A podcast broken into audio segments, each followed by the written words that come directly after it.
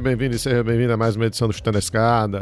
Gostou da música de fundo aí? Para ver se levanta o nosso espírito um pouquinho. Vocês sabem que as últimas semanas têm sido difíceis, mas luto é verbo, gente. Não tem essa não. A gente vai continuar lutando o quanto mais precisar. Se você quiser esquecer um pouquinho dessa bad trip escrota em que a gente se meteu, valeu Cristiano. A gente convidou hoje nossa amiga Monique Sorachevski para bater um papo. Já fazia tempo que ela não vinha aqui, bater um papo sobre Israel. Eu e a Débora conversamos com ela faz algumas semanas. Tem uma viagem aí, um sobrevoo sobre a pesquisa sobre o Oriente Médio aqui no Brasil e uma análise de conjuntura sobre a região, sobre as eleições de Israel, sobre o status do conflito Israel-Palestina e os nossos pitacos aí sobre participação de mulheres, sobre patriarcado, enfim, é uma conversa muito bacana. O Chutando a Escada é o seu podcast de política internacional e divulgação científica na área de relações internacionais. Se você quiser apoiar a continuidade desse projeto, divulga a gente nas suas redes sociais e, se você puder contribuir financeiramente, entra lá em chutanescada.com.br barra apoio e dá uma olhada em uma das nossas três campanhas de financiamento coletivo no PicPay, no Patreon ou no Catarse.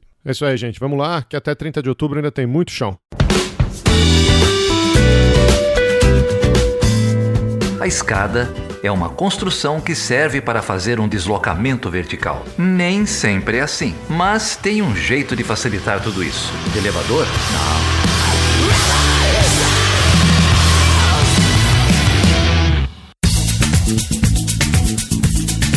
É, Oi, Geraldo, tudo bem? Como é que você tá? Ô, Débora, te peguei de surpresa hoje. que bom. Agora deu certo pra gente gravar junto. Já faz um tempinho que a gente não grava junto também. Quando não dá errado, dá certo, né? É, isso aí. E hoje a gente vai bater um papo é, com a Monique Sorachevski, que veio aqui conversar com a gente de novo e vai ser um papo muito bom, porque a ideia é conversar aqui sobre a última publicação, o último livro que ela publicou, é, com, intitulado Trópicos Orientais, Orientes Tropicais, Reflexões sobre o Brasil e Oriente Médio, pela editora Talu Cultural em 2019 e li o livro, recomendo a leitura para todas e todos. A gente vai colocar a indicação do livro na descrição, aonde comprar, né, Monique? Uh, o livro também. Bom, eu vou, vou, apresentar você de novo, Monique, aqui pro programa, para quem não, não escutou último, os últimos episódios, né? A última participação sua aqui. Ela é doutora em História, Política e Bens Culturais pela Fundação Getúlio Vargas, fez o pós-doutorado também pela FGV, é professora do corpo permanente do mestrado profissional em Direito, Justiça e Desenvolvimento do Instituto Brasileiro de Ensino, Desenvolvimento e Pesquisa, IDP, é, e ela também é membro do Conselho Acadêmico da Stand With Us, que, que também é, fez essa ponte aí com a gente para a gravação. Então, muito obrigada, Monique, por você topar participar é, desse episódio com a gente. Muito obrigada, Débora. Eu sou fã do, do Chutando a Escada, já tive a oportunidade de participar de, de vários episódios e contem sempre comigo. Bora lá! Acho que eu já, já vou me antecipar aqui, Monique, te fazer uma pergunta, né? É, no livro, o, o, Guilherme Casarões também faz o prefácio, né? Um prefácio muito, muito legal, assim, muito instigante para a gente conhecer mais sobre, sobre o seu trabalho de pesquisa. Mas você também fala sobre a sua trajetória, né? Pessoal e acadêmica. Se você puder contar um pouquinho para a gente como que essa trajetória influenciou aí nas escolhas, né? De sua pesquisa de doutorado, de pós-doutorado é, aonde você passou um tempo, você comentou que ficou um tempo também que você morou na Turquia, que você cresceu é, em Israel. Conta pra gente aí é, sobre essa sua relação também, né, de é, direta, né, com, com o Oriente Médio, que é um tema que a gente conhece pouco e precisa estudar mais aqui no, na América Latina, aqui no Brasil. Conta pra gente, então, sobre essa trajetória. Então, Débora, antes de mais nada, né, queria frisar a generosidade, né, de Guilherme Casarões, ele é um super parceiro. Acabou de sair um capítulo meu e dele num livro organizado pela Marta Tauí Curi e a Elodie Brum, justamente tratando da política externa brasileira para o Oriente Médio, chegando ao governo Bolsonaro. É, então, né, queria frisar esse, essa generosidade dele. É, eu tenho uma, uma trajetória bem interessante, né? O que leva alguém a estudar uma região? Normalmente a gente se pergunta por o que, que eu fui estudar Oriente Médio. Eu fiz o ensino médio em Israel, a classe brasileira, que é um projeto que existe há, sei lá, quase 40, mais de 40 anos, em escolas israelenses. É, estudantes brasileiros têm, enfim, estudam em escolas israelenses, mas em português e o diploma é reconhecido pelo MEC. Então eu morei, eu fiz os três anos em Emin Nord, que é um dos projetos religiosos. Eu já fui religiosa uma vez, uma época da minha vida. Tinha feito os três anos lá passei férias no Brasil e depois eu voltei para Israel, ganhei a cidadania, fiz um, ano na Universidade de Tel Aviv de, de história. É, lá não existe história, né? História do Oriente Médio, história do povo judeu. E acabei voltando para o Brasil, fui fazer a faculdade de história. E durante muito tempo, Débora, eu não queria falar de Oriente Médio. Eu achava que eu queria conhecer, né, outros, outros temas e, e tudo mais. Achava que eu estava muito enviesada. Só que ao longo da minha graduação e aí depois mestrado em história política, eu percebi que eu tinha um asset, né, uma vantagem, digamos assim, numa época que as pessoas estavam começando a ir para fora. Isso foi nos anos 90. Então eu falava hebraico, eu tinha, né, depois que eu, que eu morei em Israel, eu fiz um mochilão no Egito, fiquei impactada até hoje, tonta, né? O Egito é um país incrível. É, então eu, eu comecei a perceber que, um, eu tinha uma vantagem, né, de ter o idioma, de ter morado, é, e, e aí, ao longo da, da, do mestrado, por exemplo, não só essa vivência, mas eu também trabalhava no CPDOC da FGV, organizando arquivos privados, né? Eu organizei o arquivo do Comitê Tancredo Neves, do Marcílio Marques Moreira, mas o pessoal do meu lado estava organizando o arquivo do Azeredo da Silveira, e aí, no, no arquivo do Marcílio Marques Moreira, ele falava da Resolução 3379, de 1975, que o Brasil reconhecia é, o, o sionismo, entendia o sionismo como uma forma de racismo, discriminação racial.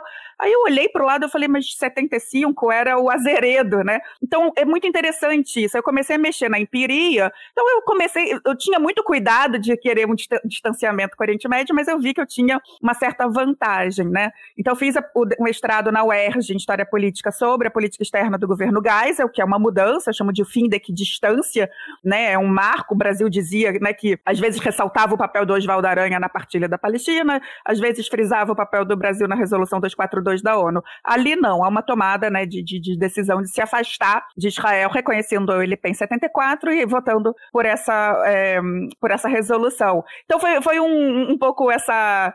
É, por aí eu fui seguindo, né? Então já tinha experiência com Israel, escrevi sobre isso. Depois, eu tenho uma carreira muito estranha, eu fui trabalhando em vários lugares, eu fui trabalhar na Biblioteca Nacional, naquelas revistas de divulgação, né? A Nossa História, a revista de história da Biblioteca Nacional. Foi um trabalho incrível. O, o diretor da BN na época era Pedro Corrêa do Lago, neto e, e gêmeo quase do avô, muito parecido com, com Oswaldo Aranha. É, e na Biblioteca Nacional eu comecei a achar que ali muitos documentos do Oriente Médio. Eu entendi que essa documentação era quase totalidade de Dom Pedro II, que era um orientalista.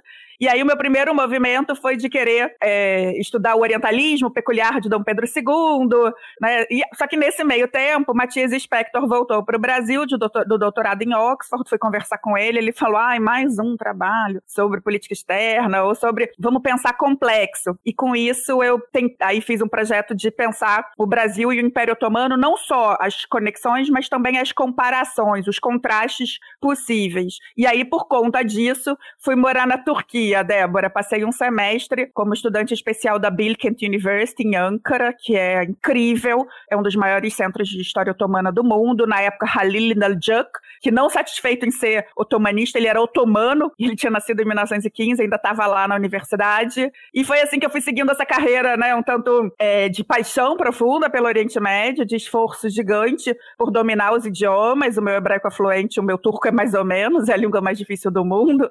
É, e sempre tentando passar temporadas lá para fazer pesquisa empírica, Débora. Te dei uma longa resposta aí.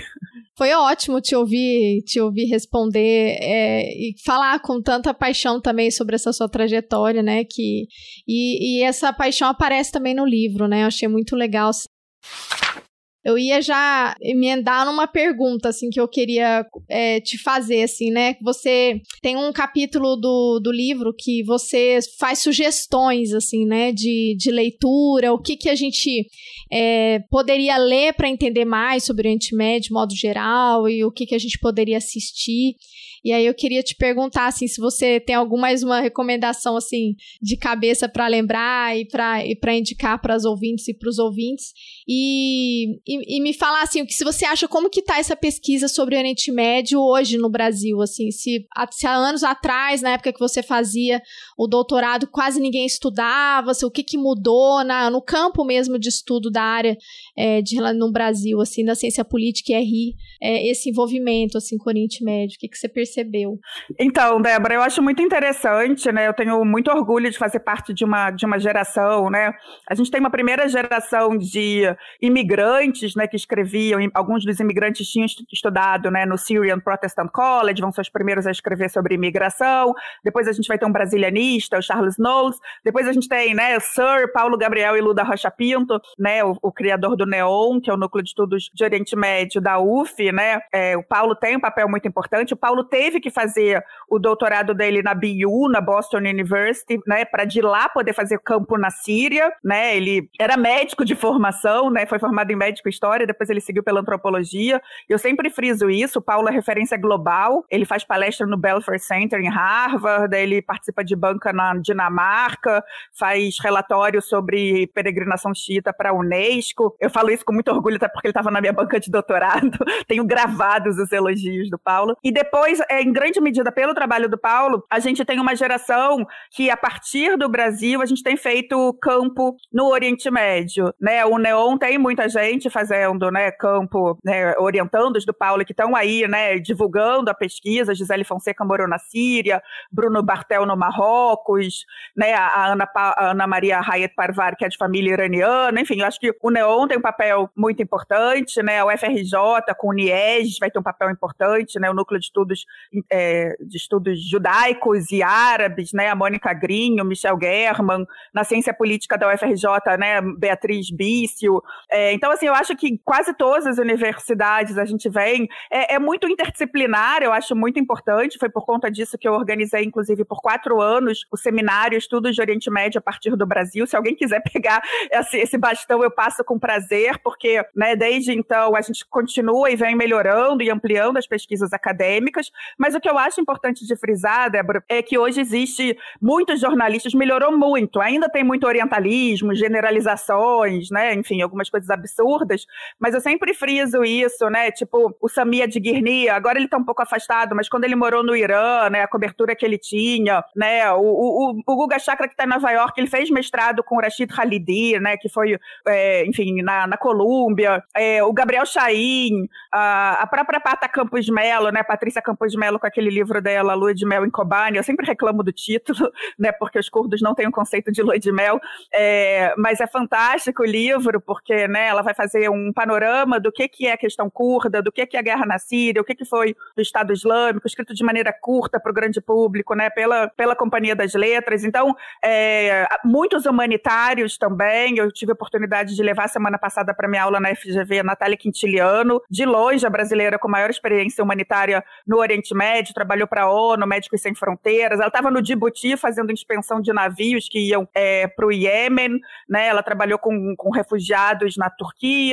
Hoje ela está fazendo pesquisas incríveis, lugares onde tinham, é, onde o Estado Islâmico retraiu no Iraque, a população sunita não está querendo ir para o sistema de justiça do Iraque, que é xiita, eles estão preferindo usar a lei tribal. Então, ela faz pesquisa para organizações é, que ajudam refugiados na Escandinávia. Essas pessoas querem ajudar, justamente para que esses refugiados não vão parar, né, no, no, na Escandinávia. Então, ela está fazendo pesquisa nesse tipo. Então, assim, jornalista, mesmo com, com todas as questões que a gente tem com os, com os militares hoje, né, é, muitos amigos que, que foram militares, ex-alunos, que foram é, peacekeepers, né, no Sudão do Sul. Eu não tinha ideia do que era essa área ocidental, até ter um aluno que, que serviu lá. Então, assim, a, a Patrícia Teixeira, né, que, que estuda Sudão e tem uma, uma, experiência incrível. Então, assim, eu, eu estou muito otimista quando eu olho o panorama é, geral de acadêmicos, humanitários, militares, diplomatas especialistas. Eu estou trabalhando agora em relação a isso. É, eu acho que a gente tem três gerações de diplomatas que lidam com o Oriente Médio, né? Um, o primeiro foi o embaixador Tutikian, na minha avaliação, publiquei uma entrevista com ele, ele é de família armênia, ele fala armênio, fala turco, depois ele foi estudar, foi servir no Irã, aprendeu persa, árabe, serviu por muito tempo no Oriente Médio. Depois a gente tem uma segunda geração, que na minha avaliação é o embaixador Cesário Melantônio e o embaixador Antônio Salgado, que circularam ali, né, na virada do governo Fernando Henrique para o governo Lula, Irã, Turquia, né, o embaixador Cesário foi embaixador especial é, para os países do Oriente Médio, também no Egito, e ele, ele, o último posto dele foi na Grécia, eu, eu, eu entendo Grécia como Oriente Médio, eu adoro essa discussão. É, e agora a gente tem uma geração, a Cláudia Assaf, que está servindo em Oman, que era uma aeromoça, é fascinante a história dela, fala árabe, não sei se ela já esteve aqui com vocês, e o Felipe Adoc Lobo Goulart, que aprendeu árabe é, quando morava no Líbano, eu já publiquei com ele sobre o Hezbollah.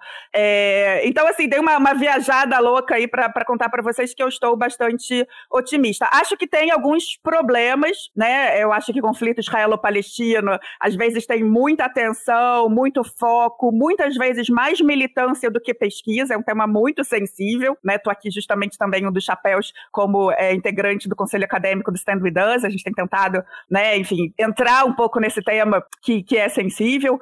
Acho que, enfim, muita coisa melhorou, né, mas, mas é muito, muito complicado. Sempre me pergunto o silêncio gigante em relação à questão curda. Começamos a ter pesquisadores, Tiago Duarte Dias, maravilhoso, né, tá lá na Suécia estudando o time de futebol curdo, é um antropólogo que, que, enfim, quando fez o Ciências Sem Fronteiras na Escandinávia, conheceu os curdos, se apaixonou pelo tema. Eu acho que o Tiago é a grande autoridade, Bruna Ferreira, a Flor, né, a Florência Guarch. Temos uma galera chegando aí com a questão curda, mas eu acho que, que enfim, ainda, ainda tá engatinhando, né? Mas, enfim, tô otimista. Acho que a gente tem uma galera legal e, e estimulo todo mundo. Muito, muita conversa com esse pessoal. Você pode falar do Japão, não? Claro, com prazer. Explica pra gente. Eu vou explicar, e é até engraçado, Geralda, porque o GEPOM, que é o Grupo de Estudos e Pesquisa sobre Oriente Médio, na realidade ele nasceu, teve um esboço quando o embaixador Hermano Teles Ribeiro, foi muito engraçado, assim, em janeiro de 2020 eu estava no SEBRE, onde eu trabalhava como coordenadora acadêmica de projetos, me ligam falando,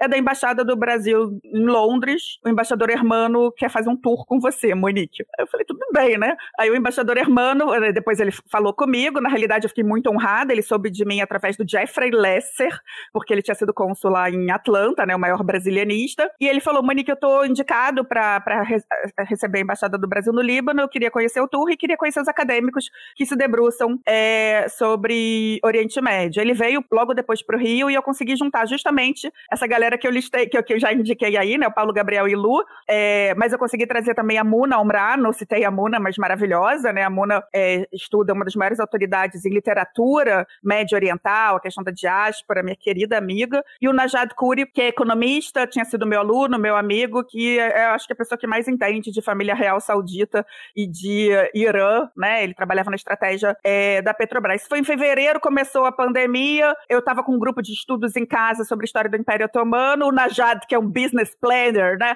Ele falou, não, em vez de você fazer seis meses, faz quatro encontros, muito inspirado no que a Casa do Saber fazia, que eu vou ser seu aluno. Então eu criei o curso online de História do Império Otomano, Najad e a Muna foram meus alunos, o embaixador Hermano também foi aquela coisa assim. E aí foi surreal, porque começou a divulgação, a gente, eu chamei a Muna e o Najad, a gente criou esse, deu esse nome, né, o Japão, que é o grupo de estudos e pesquisa sobre Oriente Médio.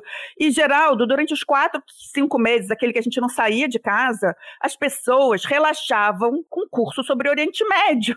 Eu acho isso louco, né, pra gente ver o que que foram aqueles meses. Então, o curso de História do Império Otomano, a minha visão sobre o conflito israelo-palestino, com a perspectiva da, né, da narrativa paralela. A Yamuna trouxe curso sobre Mil e Uma Noites, o Najad um curso sobre o Irã e a Arábia Saudita. A gente é um coletivo, né? E aí a gente começou também, né, trazer vários amigos, né? O Heitor Loureiro, que é meu irmão maravilhoso. Eu adoro a história, né, que ele converteu a paixão dele, roqueira, né, pelo System of a Down, em expertise acadêmica, maior autoridade no Brasil em armênios, morou em Erevan, estava lá no dia 24 de abril de 2015, né, o centenário do genocídio, ele estava na praça principal de Erevan, do show do System of a Down. É, o Andrew Trauman, também muito parceiro, que também estuda Irã, se juntou a gente. É, o Luiz Felipe Erdi, que é um, um, graduando que hoje é nosso braço direito, nosso braço esquerdo. E aí é isso, quer dizer, o Japão está aí dois anos e tanto, né? A gente vai se reinventando. Eu agora, esse semestre, estou toda presencial, estou com muito pouca atividade é, online, mas foi interessante, porque a gente tinha aluno, Geraldo, na China, é, no Sudão, a embaixadora Patrícia Oliveira Lima, que estava no Sudão, agora estava no, tá no Chad. Aí, diplomatas, assim, embaixadores é, aposentados, CACDistas, estudantes de graduação, é, muita dona de casa, gente que, não, que tava, não queria ficar sozinho durante a pandemia. Foi incrível, incrível. Publiquei um artiguinho sobre isso depois que tiver curiosidade, esse desafio discutir o que é você usar o conhecimento acadêmico. Isso para a gente é muito importante no Japão. Todos nós temos formação acadêmica, mas, quer dizer, sempre levar conhecimento embasado, né, com muitas referências, mas para o grande público. E aí, desde então, muita gente publicando sobre o tema, muita gente chamando, gente, muitos trabalhos sobre a história do Império Otomano, que tenho vontade de abraçar, né, as pessoas, porque era muito sozinha, né. Então, demorei a beça, mas a história do Japão é essa. E ainda está rolando. Agora a gente é um coletivo, a gente não é, enfim, é, nada muito engessado. O Chutando a Escada conta com apoio financeiro dos seus ouvintes. Para saber mais, acesse chutandoaescada.com.br barra apoio.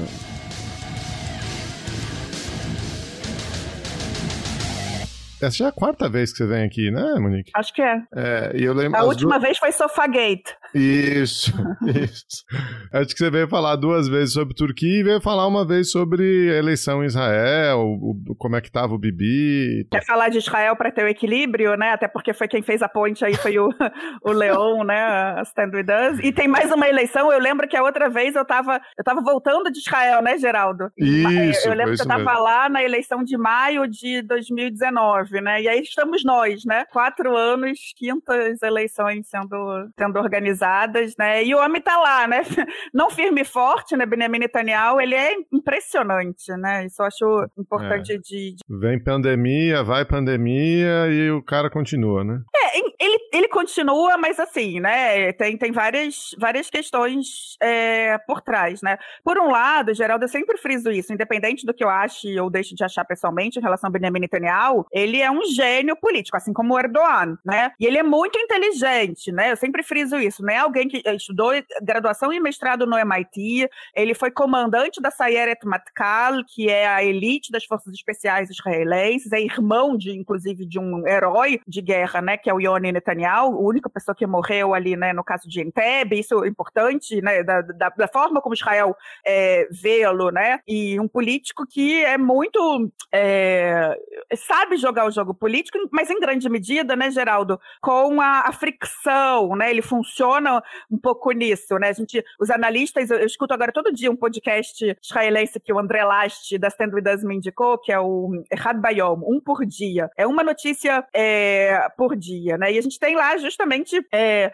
muitos falam, os analistas israelenses ressaltam o que, que a gente tem em grande medida na política, política israelense é Bibi e Ló Bibi, né? Bibi e não Bibi. Então ele tem pessoas que, que o idolatram, seguidores, né? E que fazem com que ele ainda tenha um peso político, mesmo com todos os processos e todas as questões. E ele tem uma oposição, em grande medida, de ex-aliados dele, né? Todo mundo com muito rancor é, em relação a ele, e que tem dificuldade, muito parecido com Erdogan na Turquia, né? A, a, uma oposição grande, mas uma oposição que se odeia entre si. É, e aí, quer dizer, houve esse milagre quase, né, de, desse governo é, Gusta Chinui que ficou agora, né, é, com a co-liderança do Yair Lapid e do, do Naftali Bennett. Eu chamava de, de Frankenstein, né, um governo que tem extrema esquerda com Meretz, direita com Avodá, é, islamistas com Ram, até, né, centro-direita, é, que conseguiu se sustentar por um ano, mas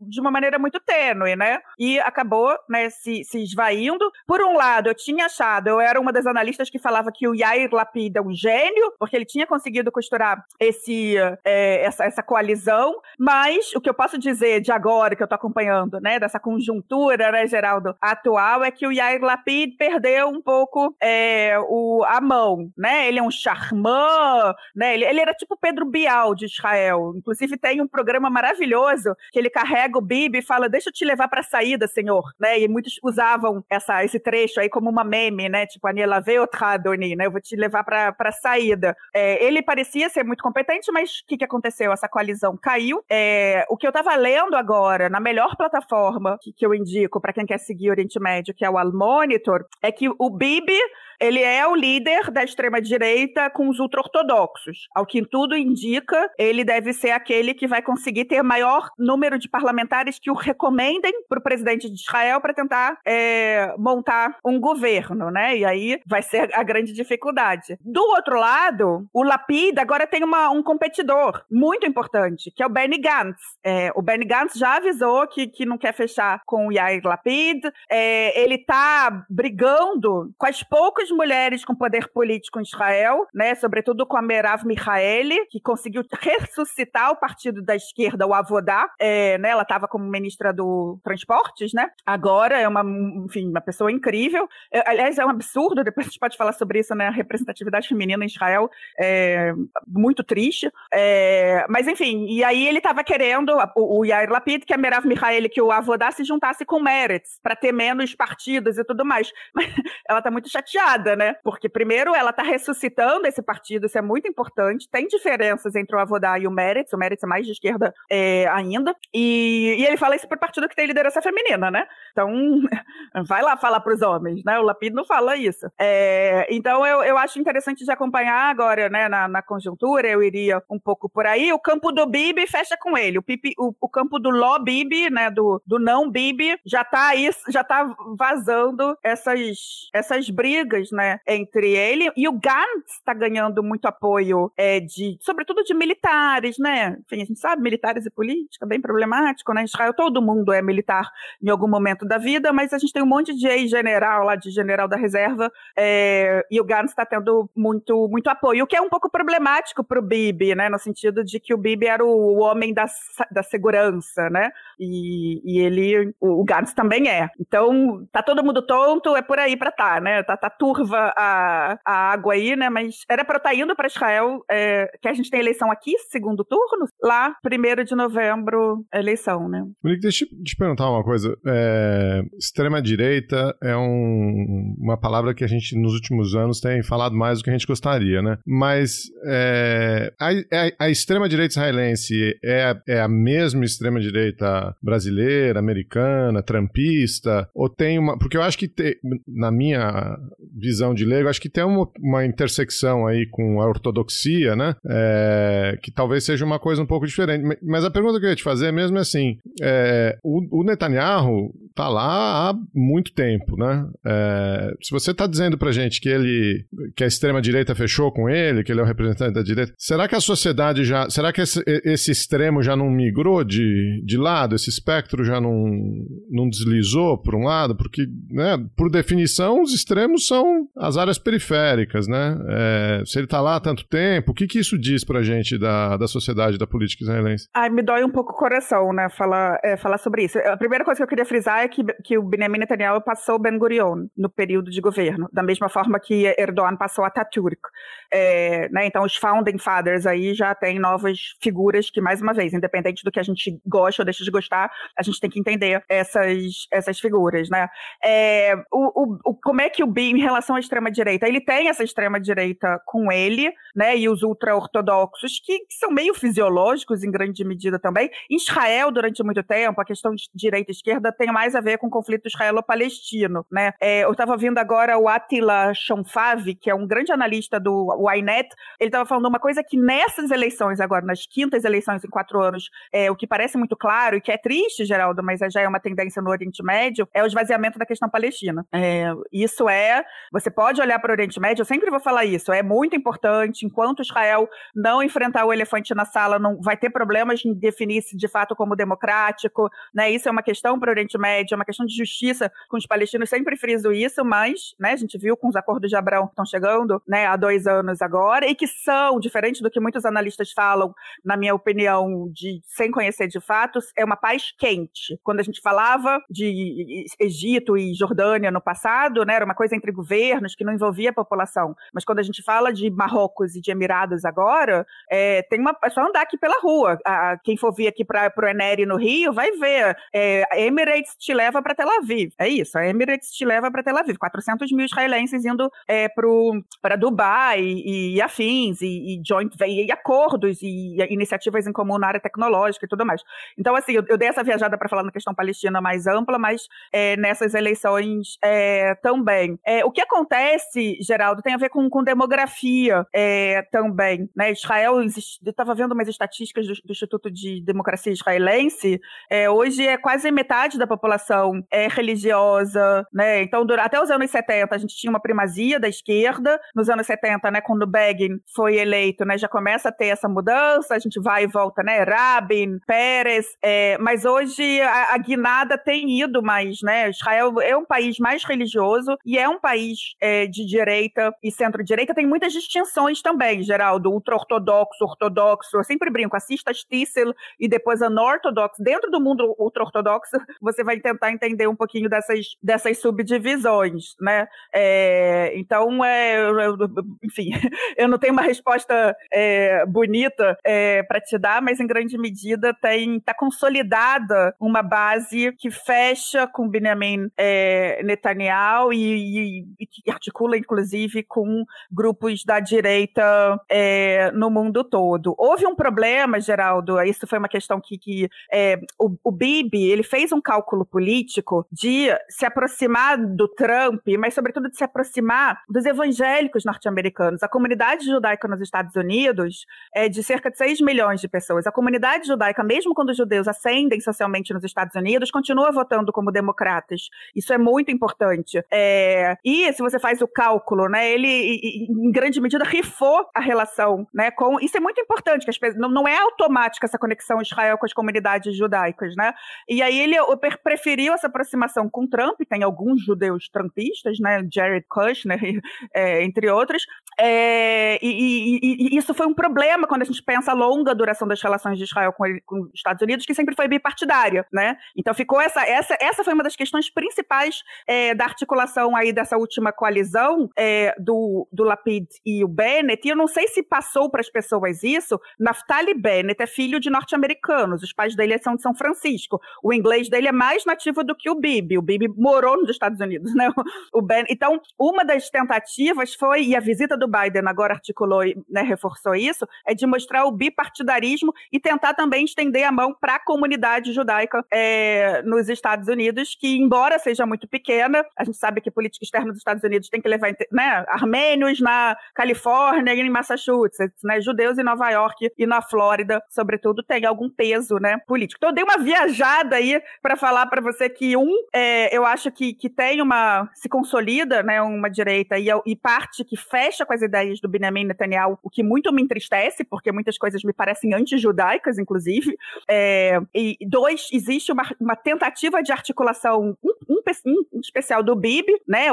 Humilhou o Obama, né? Com aquele discurso no Congresso, se aproximou do Trump, se aproximou de gru grupos da direita no mundo todo. E, enfim, é, isso é um problema quando a gente pensa na qualidade da democracia israelense. Isso é uma coisa que muitos analistas estão falando se o Benjamin Netanyahu vencer essas eleições, ele está com sangue nos olhos em relação ao Bagatz, a Suprema Corte, né? De mudar, ele está com problemas em relação é, a processo. Já tem precedente de ex-primeiro-ministro que foi preso, o Olmert, em Israel. Então, é por um lado, eu frisaria, né? Ele é um político astuto, ele tem papel importantíssimo em coisas positivas de Israel. Deixa eu falar também bem do homem, Startup Nation, né? ele tem um papel importante nisso e é impressionante. Vocês devem usar o Waze e, e a gente usa vários é, aplicativos, o é, aquele, aquele Mobileye, enfim, tem um essa esse ecossistema de inovação. Ele tem um papel importantíssimo, mas é, as democracias morrem muitas vezes, como diz Ziblatt e Levitsky, através de, de meios democráticos. E eu me preocupo muito com isso, e não sou eu. Muitas pessoas em Israel se preocupam com a qualidade da democracia, sobretudo por ações do Benjamin Netanyahu. Monique, eu ia te perguntar, você deu uma pincelada, você falou, não, depois a gente pode conversar sobre isso, acho que podemos conversar agora. É, quando você menciona nesse contexto aí, né, que a gente está falando sobre as eleições de Israel, a questão da representatividade, né, das mulheres. Porque, de fato, é, é, é muito o abismo, o hiato entre é, desigualdade de gênero em todos os países sempre foi a questão da participação política, assim, né, em todos, todos os países no mundo todo tem um index do Gender Gap do, do Fórum Econômico Mundial, que ele coloca sempre a questão da participação política. Mas no caso de Israel, é muito absurdo, porque nos outros indicadores de participação econômica, é, de participação no acesso à educação, acesso à saúde, há, há, um equilíbrio muito grande entre de gênero, né? Mas aí quando chega na participação política, o índice cai assim de uma forma absurda, né?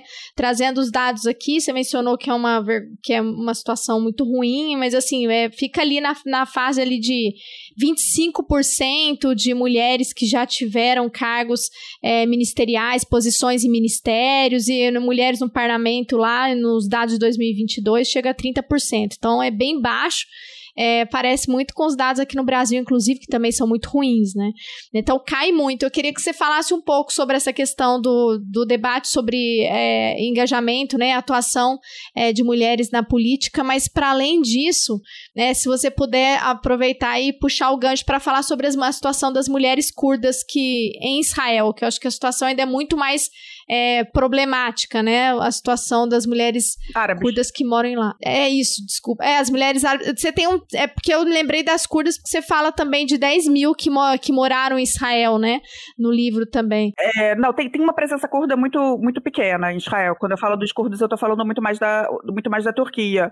Mas eu, eu, esse é um tema que me interessa muito, Débora. Na realidade, é, gênero. Quer dizer, quando eu morei em Israel, eu era religiosa e a religião judaica, gente. Hoje eu discuti com os meus alunos da FGV aquele filme O Julgamento de Viviane Amsalem. Se alguém quiser ver o que, que é o, o Beit Din, né? O que, porque Israel não tem casamento civil, é o homem que tem que dar, segundo a Allahá, a lei judaica, o get. E você tem um número gigantesco de maridos que não dão. E essas mulheres são chamadas de agonotas, acorrentadas.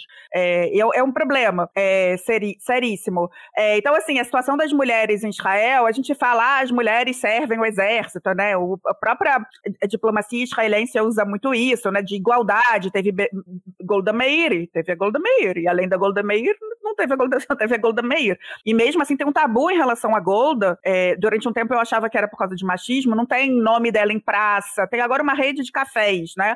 É, porque ela era primeira-ministra na guerra de Yom Kippur, é, de 73, que é uma guerra muito traumática para Israel, e aí decidiram que não homenageiam ela por conta daquele trauma. Então, assim, a única mulher que teve.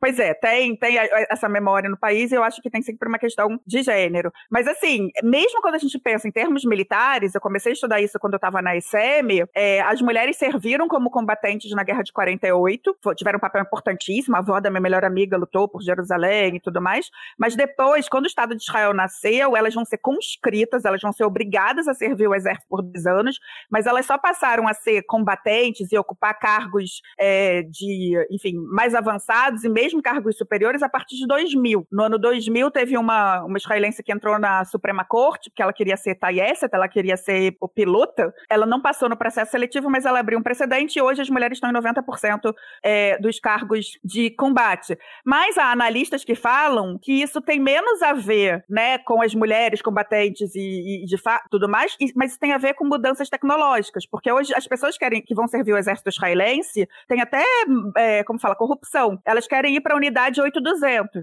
a Shmonema Time, que é a unidade de tecnologia. A galera que serve na, na Shmonema Time, na 8200, vai pro, vai pro Vale do Silício depois. É uma unidade que treina, assim, eles pescam as melhores pessoas de Israel e treinam com habilidades tecnológicas e, e de, de inteligência, né? Então, assim, só para mostrar que mesmo quando a gente fala das mulheres, né, estão ali, tem que tentar entender, né, o porquê. Aqueles homens que queriam ser combatentes estão preferindo ir para Shmonema Time, então, né, tem que ter a, a, as mulheres ali.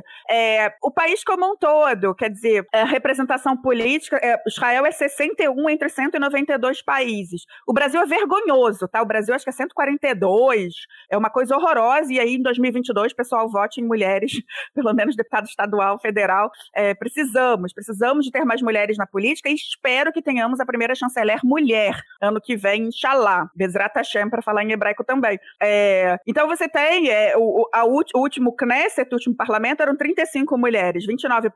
Para o próximo, Geraldo, a, a perspectiva é menor ainda. É, partidos ultra-ortodoxos não tem mulheres, no Likud, muito poucas, né? Eu falei para vocês, os dois partidos da esquerda são liderados por mulheres, né? A, a Merav Michaeli e a, a Galon, a Zeava Galon, que é do, do Meretz, é, e aí eles têm tradicionalmente mais mulheres, essa é uma pauta muito importante para os dois partidos, é, mas ainda é muito pequeno. É, e aí o que, que a gente tem? Eu falei do Gantz, né? Quem está apoiando o Gantz? Que, que, deve ser, quer dizer, se o Benjamin Netanyahu não conseguir formar o governo, tem 61 cadeiras, aí o segundo mais que tem mais votos, né, de, de para poder montar, provavelmente vai ser o Gantz. Vem com todos os generais juntos. O que muitos falam é um estado militar, apesar das mulheres servirem, as mulheres não mandam, né? A gente tem aí, né, saiu uma matéria agora no Al Monitor, Israel nunca teve chanceler, nunca teve ministra, ministra da Defesa, é, tipo Brasil e outros países, né? Enfim, é vergonhoso, né? Eu acho importante frisar isso porque, né, o país gosta de frisar esse ser um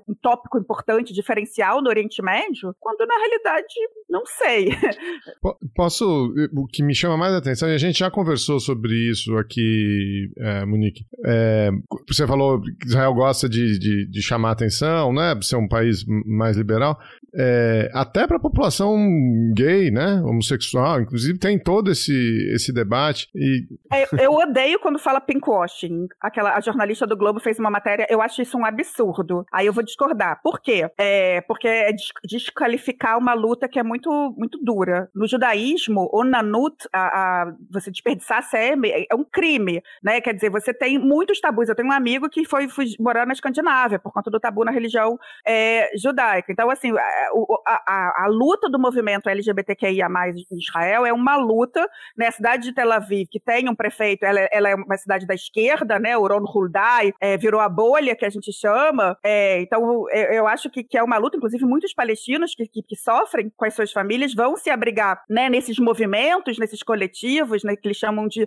Yuval Noah Harari, graças a Deus, né, o israelense que tem maior visibilidade, abertamente gay, milita pela causa e, ganha atenção, é, mas assim, tem gay de esquerda e de direita. Eu acho que o Bibi, o último governo dele, teve isso. Não, mas é, o, o que eu tava frisando, eu não tô desqualificando a luta, é, mas, mas é exatamente o contraste, né? Porque essa luta tem é, atenção, ou, ou, enfim, e, e a luta das mulheres, não, né? O, o, muito menos. Isso que me, sur me surpreende, assim, quando você para pra, pra pensar. Então, tem, tem movimentos muito interessantes, como é, Woman Rage Peace, você tem movimentos de paz inclusive de mulheres, que justamente que elas, elas falam, é, né, isso é meio que global, isso ganha um pouco de atenção, né, é, e, enfim, muito, muitos movimentos da sociedade civil, mas realmente, Geraldo, você está certo, quando a gente pensa assim, a gente aqui no Brasil, o que, que a gente acompanha, é, em grande medida, né, a questão LGBTQIA+, tem muito mais é, atenção do que a luta, né, a questão de gênero,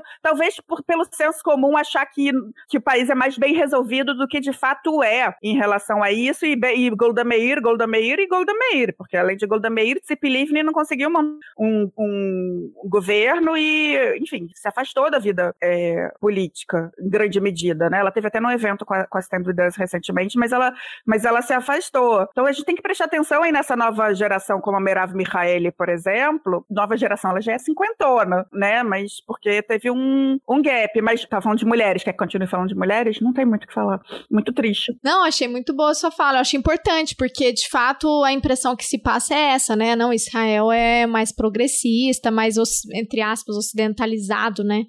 Nessa pauta, né? É, tá mais. É, é, é, uma democracia e já superou essa dificuldade, mas é, tá bem à frente do Brasil, mas se a gente for pegar é, o recorte de participação política, tá muito, muito ruim, né? Chega a 25%. Tem um percentual ali, é, quantidade de anos que uma mulher continuou ministra, que é o caso que você mencionou, chega a três anos então, assim, não é nada perto da história do país, né? Então é um tema, assim, é super importante. Aí, só para emendar, queria que você falasse então sobre a situação das mulheres árabes também, que a gente tava, tinha tocado, se fosse. É, não, as mulheres árabes dentro de Israel, você, por um lado, tem 20% da população israelense, ela é palestina, né? Árabe, é, e aí você tem beduínos, tem cristãos, muçulmanos e, e drusos. É, você tem um problema de uma maneira geral com essa comunidade, sobretudo com as mulheres. Tem, mesmo o governo Bibi, Bibi Netanyahu Internacional tinha, tentava fazer projetos de inclusão, né? Os dois, os dois grupos que eles tentam incluir são os ultra-ortodoxos, né? Que os homens só estudam Torá, não servem ao exército, tem um monte de filhos. As mulheres ultra-ortodoxas, elas cuidam dos milhões de filhos, ainda trabalham, muitas estão trabalhando, inclusive, na área de startup. É, e as mulheres árabes, quer dizer, a comunidade árabe de uma maneira geral, tem algumas questões que eu acho super importante, por exemplo, toda a área de saúde em Israel, médicos, enfermeiros e farmacêuticos, é, são áreas que os árabes têm muita, quase que prevalência. É muito comum. É, muitos vão ter que estudar fora e tudo mais, mas você tem hoje, o próprio, eu estava vendo uma entrevista do Yuval, que ele falou, cresci no Harare, né, meu médico era árabe, né, Haifa, que é a cidade onde ele nasceu, é uma cidade que tem muita presença árabe e árabe cristã, é, sobretudo. Então você tem é, iniciar tentativas, né, de, de enfim, oferecer é, profissões e tudo mais, mas tem, né, uma série de, de dificuldades variadas, né, desde grupos que não querem normalizar, é, até, enfim, tabus, né, aí tem um filme israelense, já é antigo, chamado A Noiva Síria, é um filme, é um diretor israelense que ele escreve com uma, é o Eran Riklis, que ele escreve com a Muna, Sahaf, Muna Sahaf, se eu não me engano, numa Palestina, e que fala de uma aldeia drusa no norte, no Golan. E uma das, das filhas, que até a Riama Bass, que é uma atriz maravilhosa, depois de, de depois dos filhos, ela quer estudar, o marido não deixa, né? Mas você anda nos campi universitários em Israel, você vê muita menina com hijab, muitas meninas que você sabe que elas são, né, provavelmente palestinas é, muçulmanas. Então, assim, dentro do estado de dentro do estado de Israel que eu tô falando, eu não tô falando dos territórios, não tenho capacidade de falar sobre, sobre isso. Isso é um dos temas, mas eu acho que tem mais a ver com a minoria, né, é, árabe dentro de, de Israel, né? E aí você vai ter as questões específicas, porque, por exemplo, os beduínos, que eram nômades, né, isso é um problema seríssimo hoje em Israel. Eles eram 19 mil, hoje eles são cerca de 250 mil, eles têm a questão do, da propriedade, né, enfim. Mas muitas mulheres beduínas vão para a Universidade de Beersheba, que é a universidade mais importante do sul de Israel. Tem um filme chamado Sand, Stand, é? Sandstorm, é Tempestade de Areia, que fala sobre isso. A Muna debateu até no Japão. É, as, aí você tem as cristãs e as muçulmanas, mas as drusas, os homens drusos servem o exército, os homens drusos são mais inseridos, as mulheres drusas não. Justamente esse filme que eu falei, que é o A Noiva Síria. Então, mais uma vez, Débora, se alguém foge do senso comum, vai tentar entender Israel, não tô falando nem da Palestina, os 20% da população israelense, do que são esses, esses árabes e essas mulheres árabes, tem que é, olhar com, com lupa para entender essas, essas questões. Mas eu tenho menos dados do, do que deveria para te responder com precisão. Não, que isso, foi ótimo. Acho que já deu pra, pra gente conhecer e ter essa vontade de, de, de, de ir atrás, né? Eu mesma não, já anotei aqui as referências. Tem filmes e séries muito boas, muito boas, né? Israel e Turquia, assim, é uma, uma competição para ver quem é melhor, na minha opinião. Né? Sobretudo com pegada de gênero, Débora. Né? Na Turquia, assim, quem não viu. O nome é horroroso em português, é Uma Nova Mulher. Em turco é seria Oliveira, né? Pé de azeitona. É lindo, é um filme sobre mulheres na Turquia. Oito em Istambul, traz uma agenda de gênero. The Club, que fala sobre os judeus, né? As judias, sobretudo na Turquia, é muito legal, né? E em Israel também. Tem muitos filmes interessantes, né? Eu falei aí da Noiva Síria, Lemon Tree, que é com, o, mesmo, o mesmo diretor, mas você tem que perguntar também onde estão as mulheres. Essa série Falda, que tá Israel já tá passando a quarta temporada, não tem mulher, é um horror, né? São dois homens, eles falam que eles estão mostrando os dois lados do conflito. A única mulher que aparece lá, ela tá escondida. Demorou uns 40 minutos para falar de falda, eu achei que demorou bastante, até que você sempre fala de falda. É, não, eu tô dando porrada agora em falda, tô. não, é uma boa série, no sentido de ela tá eletrizando o Oriente Médio, né? É muito interessante, porque ninguém acreditou no projeto, né, do Lioraz e do Avi Sakharov, né? Eles falaram, imagina, uma, uma série sobre o conflito, e eu acho que ela traz algumas questões nuançadas, né? E que, mais uma vez, como professores, né, a gente usa a série para depois aprofundar, né? Quando a gente está falando de uma região que a gente não tem tanta proximidade. Mas, assim, toda aula, todo segundo que eu tenho, eu critico isso. As mulheres aparecem ali muito tangencialmente, né? Então é isso, o conflito é masculino. E a minha avaliação cada dia que passa, Geraldo, desculpa, é precisamos de mais mulheres em todas as áreas. Pelo amor de Deus, já deu desse mundo aí. Não, tem tem um monte de pesquisa mostrando isso, né? Como resolução de conflito, quando, quando a sociedade, os grupos de mulheres entram nos processos de resolução, como isso muda, enfim, tem um monte de. MPS, né? Toda essa agenda de mulher, paz e segurança, né? É, é. E eu não, tava falando para uma professora colega minha, esse negócio de patriarcado já deu, né? Vamos acabar com isso logo, gente. Ai, por favor. Tô cansada. Cara, assim, é, é, é um inferno. Eu confesso para vocês que nos últimos. Eu não era. Eu brinco com os meus amigos do Exército que eu agradeço a eles por terem me feito feminista. Que eu comecei a minha carreira no CPDOC. O CPDOC foi criado pela Celina Vargas do Amaral Peixoto, deve o seu nome às grandes mulheres né, que fundaram, né? Enfim, Lucia Lippe, Ângela de Castro Gomes, né? E tudo mais. Hoje as mulheres se aposentaram, o CPDOC perdeu, tá com um homem no governo já, sei lá, 15, 20 anos. É... Mas eu não, eu não, não era muito engraçado isso, né, Débora? Não era um tema que que me chamava tanta atenção. Mas quando eu fui trabalhar no Exército, fui ser professora da SM, não é que eles nem me tratavam mal. No começo eles me testavam, mas aí eu falei, eu já vivi, eu sei atirar, vivi guerra, nunca tive muito orgulho disso, mas às vezes tinha que mobilizar isso. A questão é que eu tinha que andar 3 quilômetros até o banheiro, não sei quantas vezes eu era a única numa sala com 500 homens, né? É, enfim, aí eu comecei a me, me despertar é, né? E, e hoje eu, eu, sou chata, assim, eu confesso que eu tô aquela que fica escrevendo nas redes sociais, cadê as mulheres? Porque a gente tem. É, é eu fui agora para uma conferência na Colômbia sobre segurança internacional, eu dei uma lista para o menino de mulheres que trabalham com segurança internacional, e ele botou uma divulgação de um evento que só tem homem. Então é uma opção, não é para falar que não sabe. Às vezes até tem aquela coisa da mulher que não tem tempo. Eu, eu sempre falo isso, às vezes eu tô caído de cansaço, eu aceito os convites para falar com o público mais diverso, que eu acho que eu tenho algo a agregar. Tipo, eu não tenho nada a agregar sobre a morte da rainha. Me mandaram a imprensa. Você quer falar sobre a morte da rainha, sobre a guerra na Ucrânia, né? O, o que eu posso falar é sobre como Israel e, e, Turquia lidam com isso, né? Eu acho que tem que saber. Mas enfim, eu dei essa, essa volta para falar que esse tema hoje para mim me é muito, muito caro, né? E, e, precisamos de mais mulheres em todos os lugares, Débora, e principalmente uma chanceler mulher. Ah, a Carol que grava aqui com a gente faz essa pergunta sempre, né? É, é, qual, qual foi o seu encontro com o feminismo, né? Qual foi o seu encontro, seu despertar com...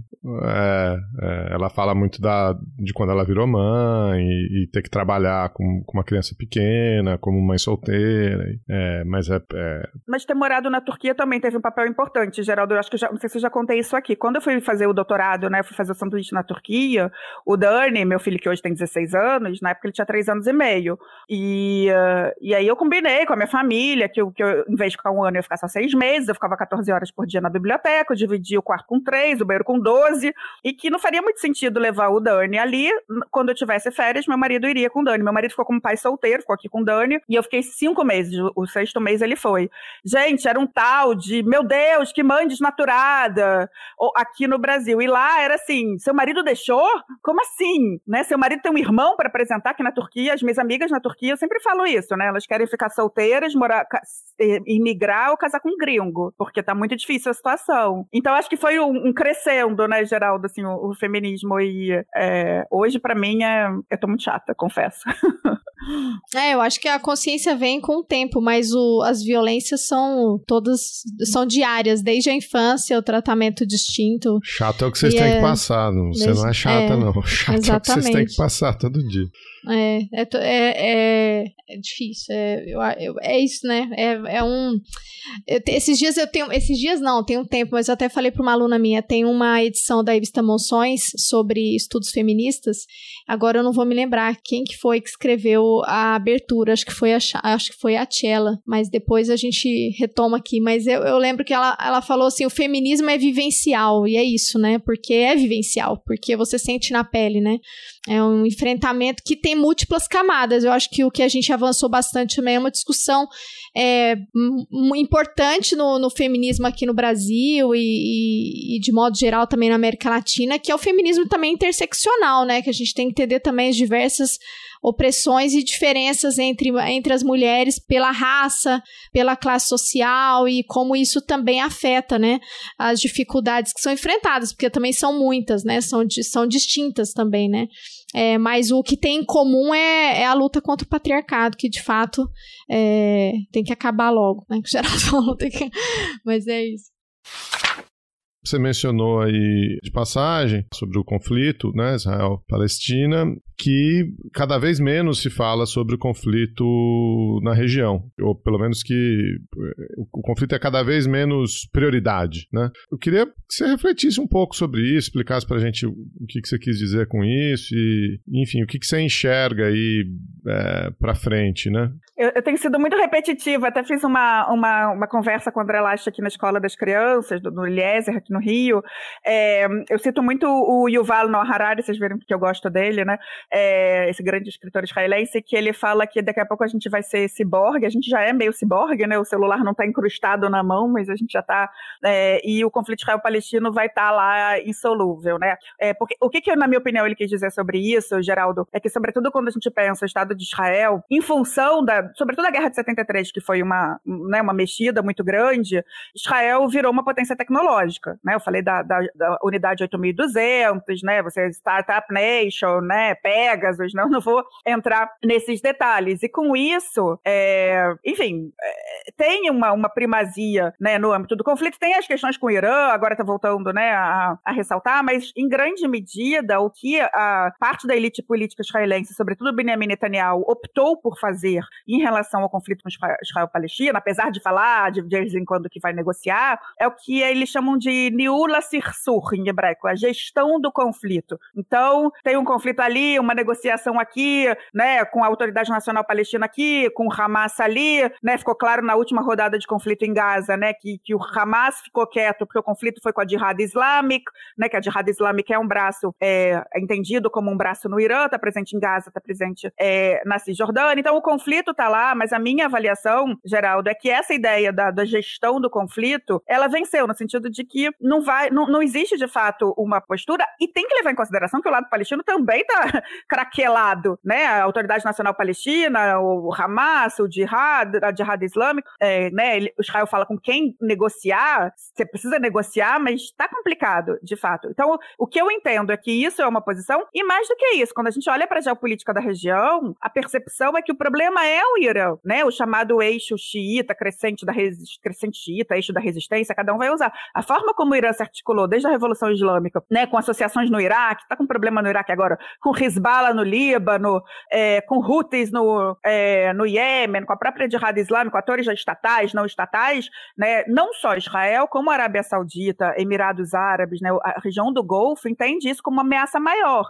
Então não é que se amem, mas o inimigo do meu inimigo é meu amigo. É um pouco meio óbvio isso. Então, o que, que a gente tem? Os acordos de Abraão é, selam um pouco isso, e os acordos de Abraão só aconteceram porque o MBS deixou.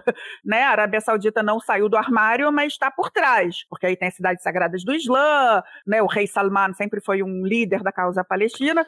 Explica aqui para o nosso ouvinte o que, que são os acordos de Abraão, que acho que nem todo mundo está sabendo. Os acordos de Abraão são os acordos de normalização de relações né?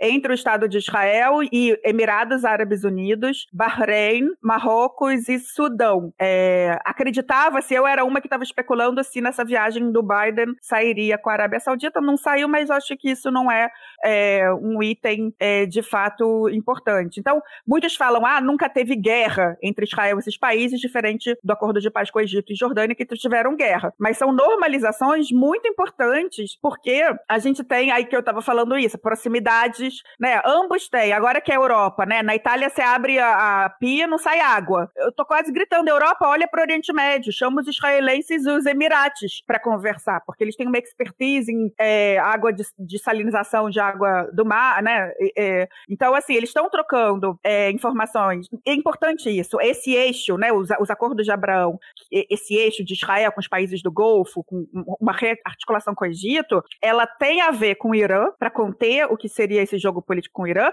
mas ela tem mérito próprio, tá? Ela tem um projeto ali de uma rede ferroviária de Oman até o, a, o porto de Haifa, que se sair vai ser importantíssima para a região, porque você bypassa, né, o Estreito de Hormuz e o Bab al-Mandeb, né? Você tem trocas ali. Essa cidade, não sei se vocês já viram, que se chama Neon, que é Neo Mustakbal, de Line. É um projeto no Mar Vermelho, tem tecnologia israelense israelense ali, é um projeto saudita. E que, se der certo, pode estimular o turismo no Mar Vermelho do lado egípcio também. Então, é, o que, que eu acho, Geraldo, que a questão palestina ela é importante, mas quando a gente olha para a região pelo lado israelense, eles, eles próprios, não vejo é, algum poder político de fato para encarar a questão. Como eu falei nessa rodada de eleição, se vocês descobrirem alguém debatendo esse tema, me fale.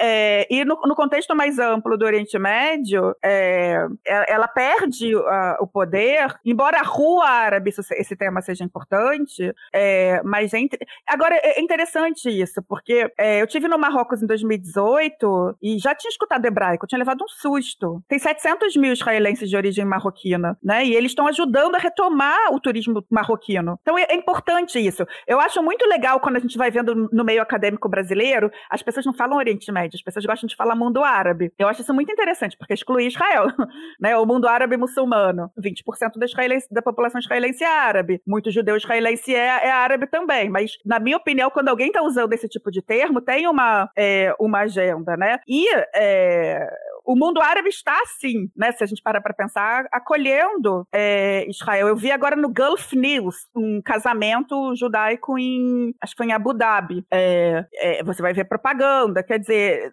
é uma coisa além é, dos estados. Eu estava curiosa em saber da população emirate, né? Os Emirados só 10% da população é nativa, 90% é estrangeira, mas é o que tudo indica, né? De fato, tem uma aluna que me, me pediu para conhecer mais Israel porque ela trabalha com eventos nos Emirados e tem muitos israelenses indo para lá.